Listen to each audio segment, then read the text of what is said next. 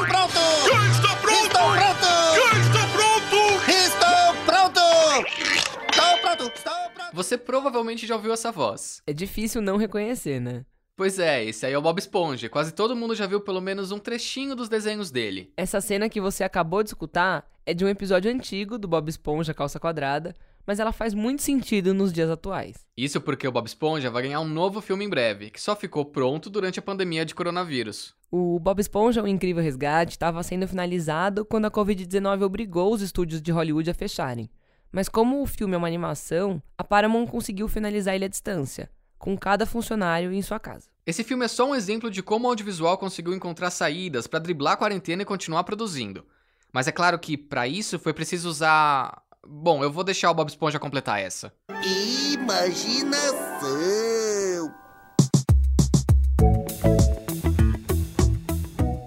Mas antes de qualquer coisa, como a gente avisou na semana passada, o Lucas Breda tá de férias, descansando. E enquanto isso, o Leonardo Sanches, também repórter da Ilustrada, vai ficar no lugar dele. É, podem esperar ouvir minha voz por mais algumas semanas. E bom, lembrando que esse é o Expresso. Ai, será que eu posso, Isa? Eu sempre quis fazer isso. Pode, vai em frente. Legal. Esse é o Expresso Ilustrada, o podcast de cultura da Folha, que tem episódios novos todas as quintas, às quatro da tarde, e tá disponível em todas as plataformas de streaming. Eu sou Leonardo Sanches. E eu sou a Isabela Menon, e a edição continua igual e é da Natália Silva. E agora voltando pro Bob Esponja, bom, na verdade, de Bob Esponja já deu o que tinha que dar.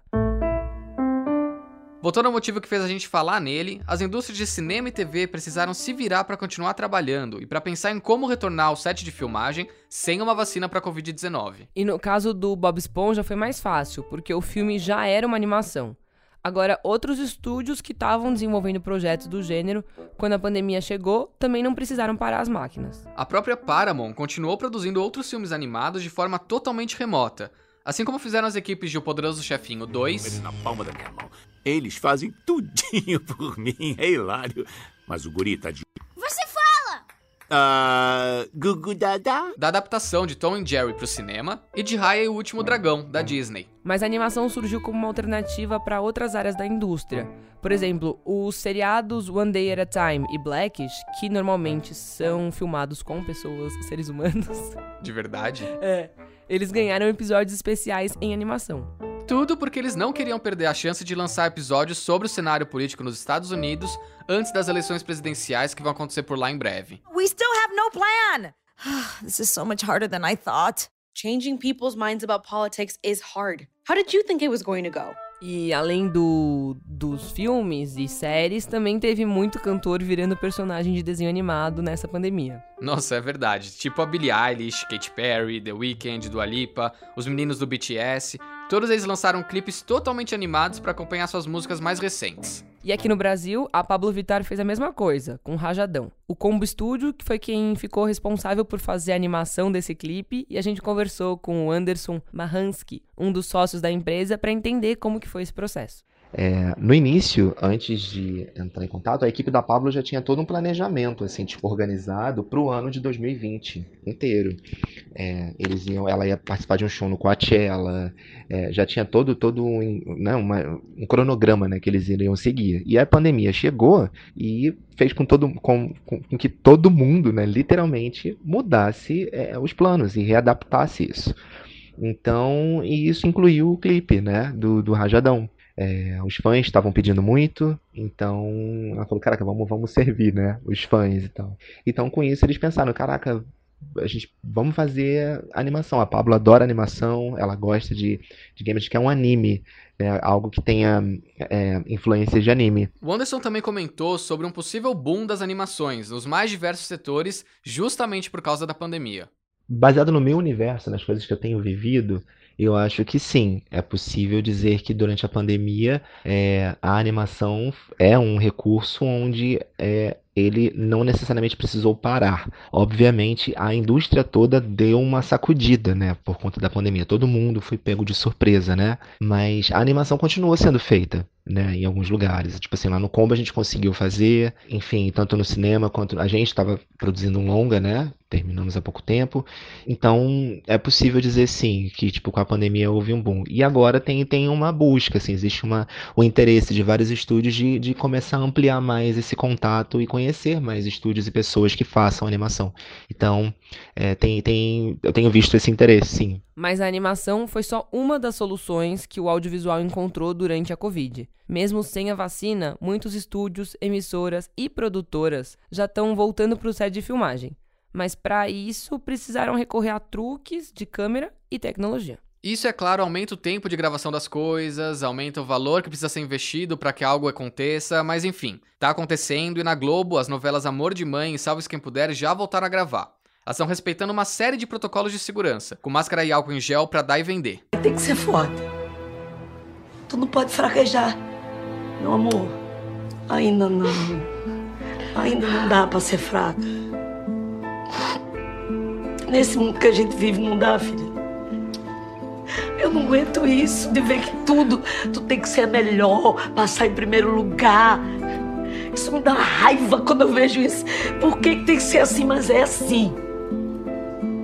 A gente tem que continuar assim, ó. Aproveitando cada chance da vida. Tem que estar assim o tempo todo assim. Sabe por que, que tem que estar o tempo todo assim? Porque a gente não é gente, não. A gente é sobrevivente. Entre as medidas de segurança da emissora, então, desde coisas que a gente está acostumado a ouvir hoje em dia, por exemplo, evitar aglomeração e contato físico. E no caso de Amor de Mãe, que a gente acabou de ouvir, se a direção avaliar que as cenas de contato físico são muito importantes, ela vai confinar o evento envolvido em um hotel, o elenco é testado para Covid quando chegar, fica alguns dias, testa de novo e aí sim grava a cena. Além disso, a Globo tem usado lentes de câmera que sugerem que os atores estão mais próximos do que realmente eles estão. E, para colocar dois atores para contracenar frente a frente, a solução foi de usar placas de acrílico transparentes para dividir as pessoas de uma mesma cena. Desse jeito, se rolar uma interação mais íntima, um olhar mais de perto, uma atenção que quase gera um beijo, ninguém vai precisar se tocar. Mas para você, noveleiro que nos ouve, não se preocupe. Essas barreiras de acrílico são removidas digitalmente durante a pós-produção dessas cenas, então ninguém vai notar que elas de fato existiram. Já que a gente falou em novela, lá em Portugal, a equipe de Terra Brava decidiu pôr uma das atrizes para beijar uma bolinha de tênis. Isso mesmo, a bolinha de tênis ficava posicionada sobre uma maca de hospital. Só que essa bolinha foi pintada de verde, mesma cor do fundo da cena, o departamento de tecnologia mais tarde substituiu o cenário e a bolinha por um outro ator, que acabou recebendo um beijo à distância. Nossa. Igual o Léo mandou aqui, um beijo à distância. Isso sim é tecnologia. Mas calma que ainda tem mais. A tela verde, que essa novela usou, já é uma tecnologia bem conhecida. Mas agora tem uma nova ferramenta que quer substituir ela.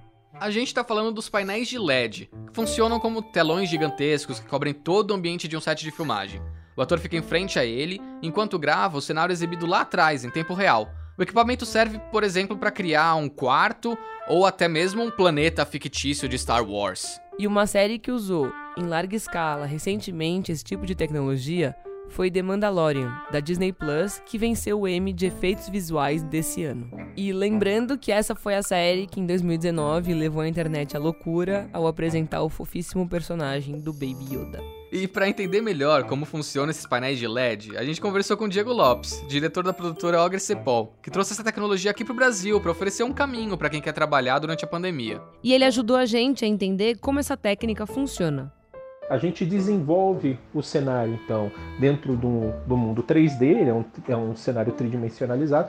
Esse cenário é colocado dentro de uma engine de programação de jogo. E dentro dessa engine a gente consegue interagir em tempo real. É, realmente é, é, é, muito interessante o nível de tecnologia que esses softwares hoje permitem. Então a gente simula em tempo real esse cenário e isso dá uma simulação de luz, reflexo, movimento de objetos, se você quiser. Você pode, né, como um videogame, né, que você interage e você tem reações em tempo real. Só que você tem, você faz com um nível realístico, né, de finalização. Então a imagem ela, ela tem uma finalização realística e daí você joga isso para o painel de LED. Você projeta uh, esse cenário dentro do painel de LED. E o Diego explicou para a gente também por que os painéis de LED são uma alternativa mais interessante do que o clássico fundo verde.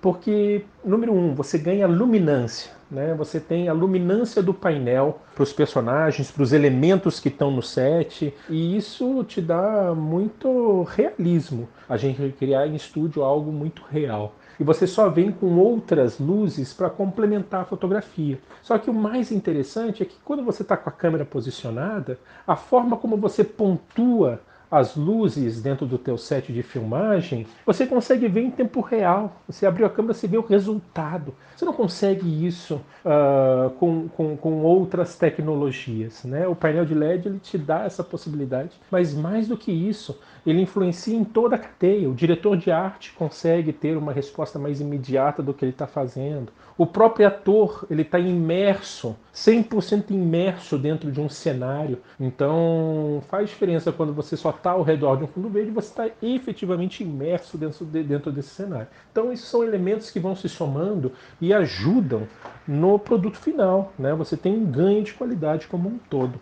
Você reduz tua pós-produção para uma edição e correção de cor. A pós-produção de 3D, que se você fosse gravar só num chroma uh, e ter esse trabalho depois na pós-produção, ela se estenderia muito e você consegue então esse dinamismo uh, quase que imediato do, do que você estava pretendendo para o que já vai direto para a câmera e do que dali vai para a pós-produção que acaba tendo esse tempo muito reduzido. Ele também comenta como essa tecnologia vai ajudar nos filmes e programas de TV agora, durante a pandemia. Dentro desse momento de pandemia, porque essa é uma solução que vem para ficar. Eu acredito que o mercado vai assimilar essa solução daqui para frente e a gente vê uma crescente, um crescente uso dessa tecnologia no exterior. Tanto é que você pega a, a série The Mandalorian, que passou na Disney Plus, é uma série que foi precursora do uso da tecnologia em larga escala e agora as próximas temporadas estão tudo utilizando dessa tecnologia em peso e, e, e conseguiram fazer coisas realmente muito interessantes com um custo-benefício muito competitivo. Mas nesse momento pandêmico, pandêmico, a gente consegue recriar em estúdio muitas locações. Então a gente tem aí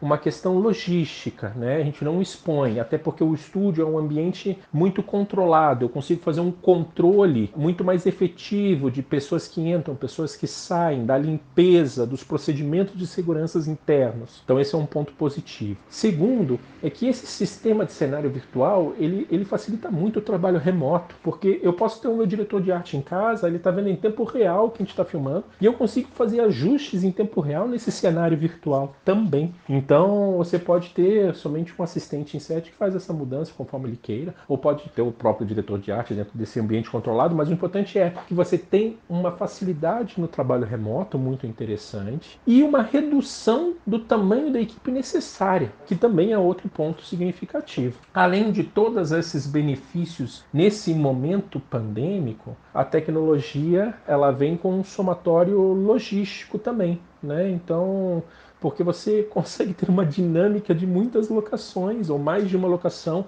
uh, com um tempo de mudança relativamente rápido, se você comparar com, com uma, uma, mudança de locação ou com a construção de um cenário que você tem que mudar no mesmo espaço. Uh, então você tem uma economia aí de produção, logística, de mobilidade, de tempo e de dinâmica de hora de set que faz com que o teu tempo em set também possa ser reduzido. Isso é bom para a produção como um todo e num momento pandêmico é melhor ainda.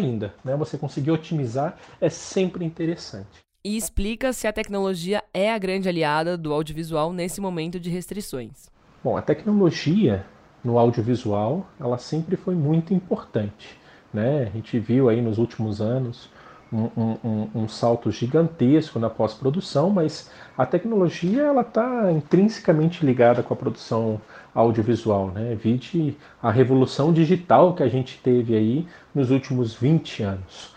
Uh, mas agora a gente ganha uma relevância ainda mais. Né? Você vê os próprios canais de videoconferência e, e, e, o trabalho remoto, né? ele então aumentou ainda mais esse, esse nosso relacionamento com a tecnologia e, e, foi ela que permitiu essas novas dinâmicas que eu acho que vão, vão ter uma influência muito positiva no processo de produção, porque uh, eu realmente acredito que ele otimiza de certa forma e deixa uh, e dá um peso ainda maior na importância da pré-produção né? Então você quer realmente uma filmagem enxuta, porém segura, então ela tem limitações e isso faz com que os profissionais tenham muito detalhado no, no período de, de pré-produção. Mas o audiovisual sempre esteve lado a lado com a tecnologia. É, é, em essência, é, é quase que audiovisual é tecnologia também.